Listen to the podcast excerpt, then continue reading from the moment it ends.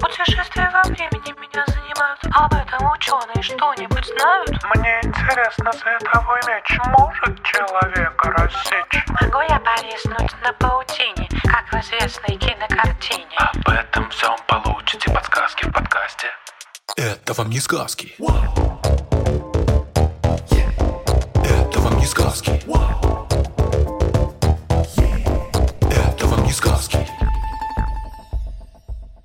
Всем привет! Это подкаст «Это вам не сказки». Я Тата Зарубина. Привет-привет!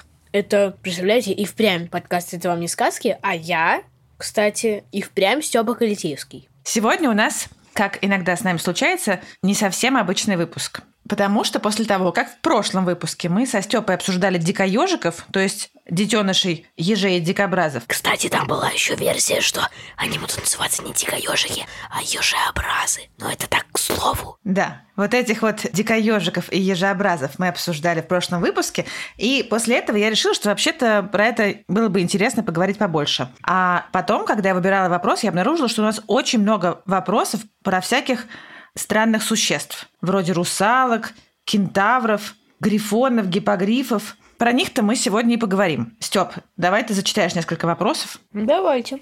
Бывают ли полулюди, полузвери, как кентавры в Хрониках Нарнии? Федя 6 лет.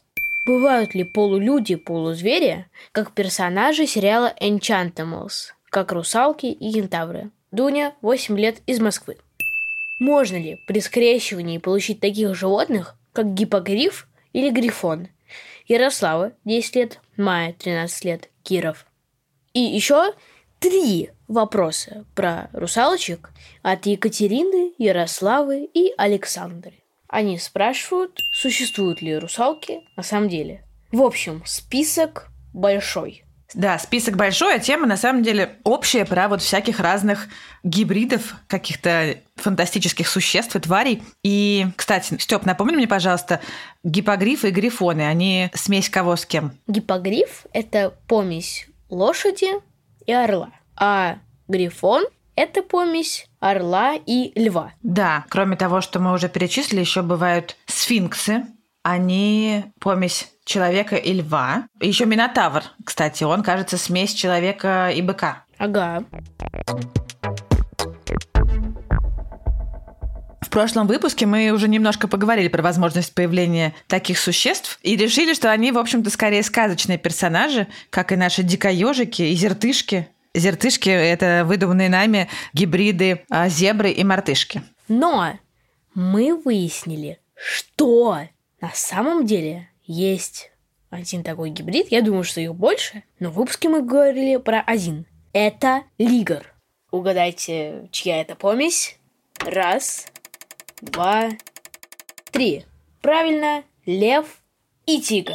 Это была невероятная для меня новость. Э, Я, правда, очень удивился. Но вот теперь я знаю, что в мире существуют вот такие вот лигры удивительные. Про лигров мы сегодня обязательно еще вспомним. А пока что надо еще раз сказать, что все-таки гибриды обычно бывают у близких видов или пород, или сортов разных живых существ, но все-таки не таких далеких, как э, лошади и орлы, или люди и рыбы. Да и от лошадей с людьми тоже гибридов ожидать не стоит.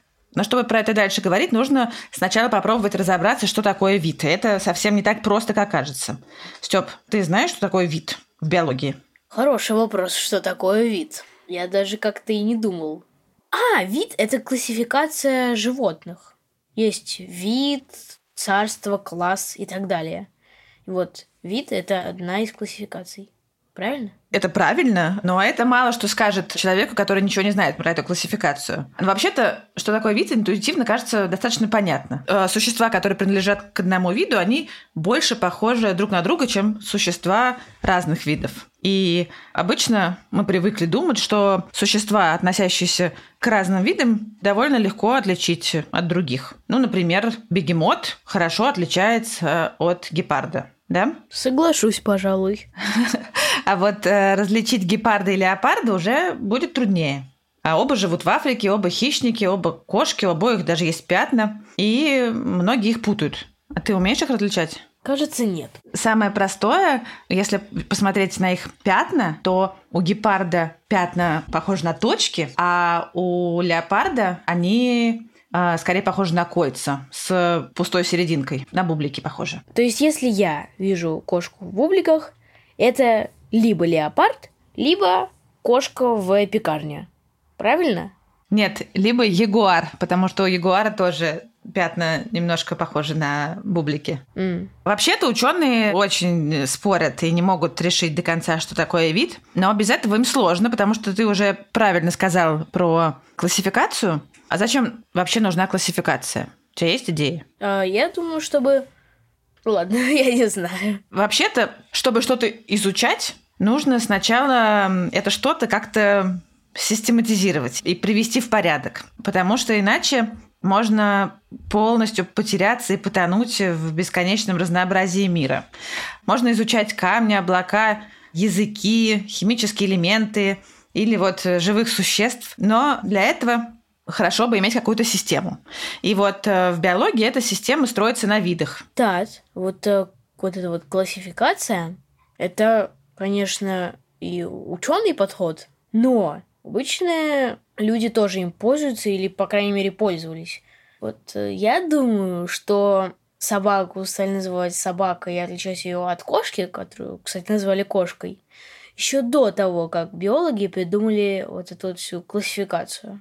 Наверняка, да. Люди действительно давным-давно тоже сами стали различать важные для них виды. Вообще-то не только люди. Другие животные тоже понимают про виды. Они, естественно, могут отличить представителей своего вида, но и других они тоже различают. Например, они понимают, что кого-то надо бояться, а кого-то, наоборот, можно попробовать съесть. Они умеют отличать съедобные растения от несъедобных. Есть животные, которые вообще питаются только каким-нибудь одним видом, например, растений. Многие виды калибри питаются нектаром цветков только каких-то определенных видов растений. Большая панда ест исключительно молодые побеги нескольких видов бамбука и тоже, соответственно, умеет их отличать. А еще, если ты помнишь, когда мы говорили про муравьев, мы обсуждали сады дьявола, помнишь? Помню. Вот, там были муравьи, которые жили в полых стеблях растений и помогали им прорастать. И уже на уровне проростков, маленьких-маленьких проростков, они умели отличать свои растения, те, в которых они потом будут жить, от других. И все другие они убивали. То есть они тоже отлично справлялись э, с определением. Иногда бывает так, что то, что люди привыкли считать одним видом, по версии ученых, на самом деле может быть два, а то и больше разных. Вот, например, наша береза. Ну, береза и береза, да? Никто не задумывается о том, что у нас растет как минимум два разных вида берез. Они очень похожи. Одна называется пушистая, другая бородавчатая. А, И на самом деле их можно отличить, если внимательно присмотреться к их молодым веточкам, то одни будут бородавчатые, а другие немножко пушистые. Вот, но есть э, виды, которые в принципе невозможно отличить по внешнему виду. Их иногда называют видами-двойниками. Вот, например, есть э, обыкновенная полевка, и у нее есть вид двойник, который называется восточная европейская полевка. Они выглядят совершенно одинаково. А чем же они отличаются? Они отличаются количеством хромосом. Ладно, допустим. Да, вот такая вот хитрость. Да, но интересно, что сами полевки друг друга прекрасно отличают, скорее всего, по запаху. Круто. Люди по хромосомам, а полевки по запаху. Да. У всех разный подход к этому. В какой-то момент ученые поняли, что чтобы точно понять родство организмов и разделить их, что они точно относятся к разным видам, нужно прочитать их ДНК. То есть посмотреть, насколько они отличаются генетически. Слушай, а может всякие там лабораторные мыши, может они на то и лабораторные, что они не по запаху, там не по виду определяют своих, не своих, а по ДНК? Но я думаю, что у ученых все равно читать ДНК получается лучше, чем у лабораторных мышей. Степа, ты знаешь, что такое ДНК? Конечно. Дизоринонуклеиновая кислота. Дезоксирибонуклеиновая кислота. И почти запомнил. Ты крутой. Спасибо. ДНК – это, можно сказать, код, по которому мы растем и меняемся. Например, в ДНК заложен цвет наших глаз, волос и так далее. Точно, да. Ну, на самом деле, все-все-все. Вся информация о организме и о том, как он работает, и о том, как он развивается и растет, все это записано в этих молекулах. И эта ДНК передается от родителей к детям и иногда в ней появляются небольшие изменения, то есть мутации. Небольшие различия в ДНК есть, конечно же, и у разных особей одного вида. Вот ты говорил про цвет глаз, да, мы же не все одинаковые, значит, у нас все-таки разные гены. И это то, что делает нас э, уникальными. Отличает Степу от Таты, например. Но у представителей разных видов эти различия гораздо сильнее. В общем, как правило, биологи считают видом группу особей, которые похожи друг на друга генетически. Одно из правил, кстати, которые придумали ученые, чтобы отделять виды, а, это то, что разные виды не могут свободно друг с другом скрещиваться. И помнишь, мы говорили о лиграх, которые получились в результате скрещивания тигра и льва? Помню. А, вот, это как раз получается такое исключение. Но на самом деле не совсем исключение, потому что гибриды тигра и льва могут получиться только с участием человека, потому что тигры и львы в природе не встречаются. А там, где вмешивается человек, многие правила нарушаются. То есть это скорее не исключение, а эксперимент людей, ведь это получилось только потому, что люди засунули их в один зоопарк. А, ну, по сути дела, да. И то они не очень хорошо размножаются, детеныши появляются примерно у одной или двух из ста пар. Кстати, раз уж ты такой фанат лигров, расскажу тебе, во-первых, что лигры – это детеныши, которые рождаются у тигрицы самки и у льва самца. И лигры – это самые крупные представители семейства кошачьих. Они крупнее и тигра, и льва. И по внешнему виду они больше похожи на гигантских львов, но с размытыми полосками, которые э, им достались от э, матери. А вот у львицы и тигра рождаются тигрольвы, которые, наоборот, обычно меньше и львов, и тигров, и весят э, в среднем каких-то жалких 150 килограммов. Всего лишь. Да уж. Вообще люди любят э, экспериментировать с э, разными гибридами. Особенно, когда им это абсолютно не навредит. Вообще любят экспериментировать, потому что так они пытаются получить новых существ с какими-то нужными для них э, качествами. Бывает иногда такое, что у гибрида разные качества проявляются ярче, чем у обоих его родителей. Вот, например, в сельском хозяйстве часто используют мулов. А знаешь, кто такие мулы? Ну, Кажется, это гибрид лошади и осла. Да, совершенно верно. А знаешь, откуда я это узнал? Откуда? Из игры Майнкрафт. Там ровно так же. Там тоже мулы рождаются у осла и лошади. Круто. А для чего их там используют? А, кажется, они более выносливые. И кажется, быстрые, как лошадь, выносливые, как осел или даже более. Да, они действительно очень крутые. Кстати, так же, как и с лиграми и тигролевами, если поменять родителей местами и скрестить ослицу с конем, то получится лошак. Лошак? Да. Звучит как оскорбление. Почему? Это смешанное лох и шаг в одном. Кстати, какие качества у этого лошака? Слушай, ну лошаки, в общем, уступают мулам. Они и менее выносливые, и сами менее крупные, и живут они, как правило, меньше. И, в общем-то, их э, гораздо меньше используют. А можно скрестить лошака и мула? Ты знаешь, такие гибриды практически никогда не могут иметь детей. Бывают исключения, но они редки. Как правило, детенышей у них быть не может.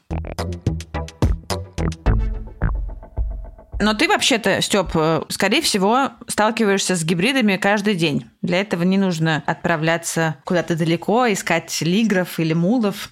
Или лошаков, или зертышек, или дикоежиков, или ежеобразов. А знаешь ли ты, где ты, не отправляясь на такие серьезные поиски, можешь встретить э, гибрид? А можно один вопрос? Он может находиться у тебя дома? И у тебя может? Это кухня по-любому на кухне его наверняка можно встретить. Ну, конечно, потому что очень многое из того, что мы едим, э, всякие разные крупы, фрукты, это результат гибридизации. Например, фермеры очень долго и старательно смешивали разные сорта бананов, чтобы получить вот этот вот э, вкусный, мягкий, сладкий фрукт, э, в котором нам не придется отплевываться от семян. Кроме того, э, гибриды иногда оказываются сильнее, чем родительские виды, поэтому создавая гибриды, люди выводят сорта растений, которые будут более устойчивы к разным каким-то погодным условиям, или они будут иметь какой-то необычный вкус или форму плодов. А вот, например, апельсин – это тоже гибрид. Причем гибрид двух разных видов – мандарина и помело. Его вывели еще в Древнем Китае. У цитрусовых вообще очень много гибридов. А, например, клементин – это гибрид мандарина и апельсина. Лимон, впрочем, тоже гибрид апельсина и цитрона. Цитрон. Это такое дерево или кустарник колючий с такими крупными желтыми плодами. Прикольно. Подожди, Тат. То есть лимон – это гибрид гибрида и обычного растения? Да, бывают такие удачные случаи, что получился гибрид, который потом удалось э, скрестить еще с кем-то, и в результате получилась куча разных вкусных фруктов. Но бывают и не очень удачные эксперименты. Например, в середине прошлого века бразильский энтомолог привез к себе в Бразилию африканских пчел и решил их скрестить с европейской медоносной пчелой, с которой мы хорошо знакомы. Он э, надеялся, что гибриды, которые в результате получатся, с одной стороны будут э, производить больше меда, как европейская медоносная пчела, а с другой стороны будут э, лучше адаптированы к жаркому бразильскому климату. И он довольно долго этим занимался, пока в какой-то момент... Я думаю, что у него не получилось. Потому что вроде ты начинал с того, что бывают и совсем неудачные эксперименты. Да, этот эксперимент был неудачный в другом смысле. Потому что в какой-то момент он обнаружил, что его подопечные сбежали из лаборатории. У меня сейчас по телу просто пробежали мурашки. И не зря, потому что через несколько лет после того, как э, это произошло, стали... Опять две волны мурашек стали поступать разные сообщения о том, что то тут, то там происходит нападение пчел на людей и домашних животных. В какой-то момент стало понятно, что все это дело рук, точнее жал, потомков тех самых сбежавших гибридов. За это время они успели еще скреститься с местными пчелами и распространились на довольно обширные территории. Еще раз, как звали ученого, который их создал? А, его звали Уорик Керр режиссер Уорик Кер. Пчелы-убийцы. Эти пчелы отличались крупными размерами.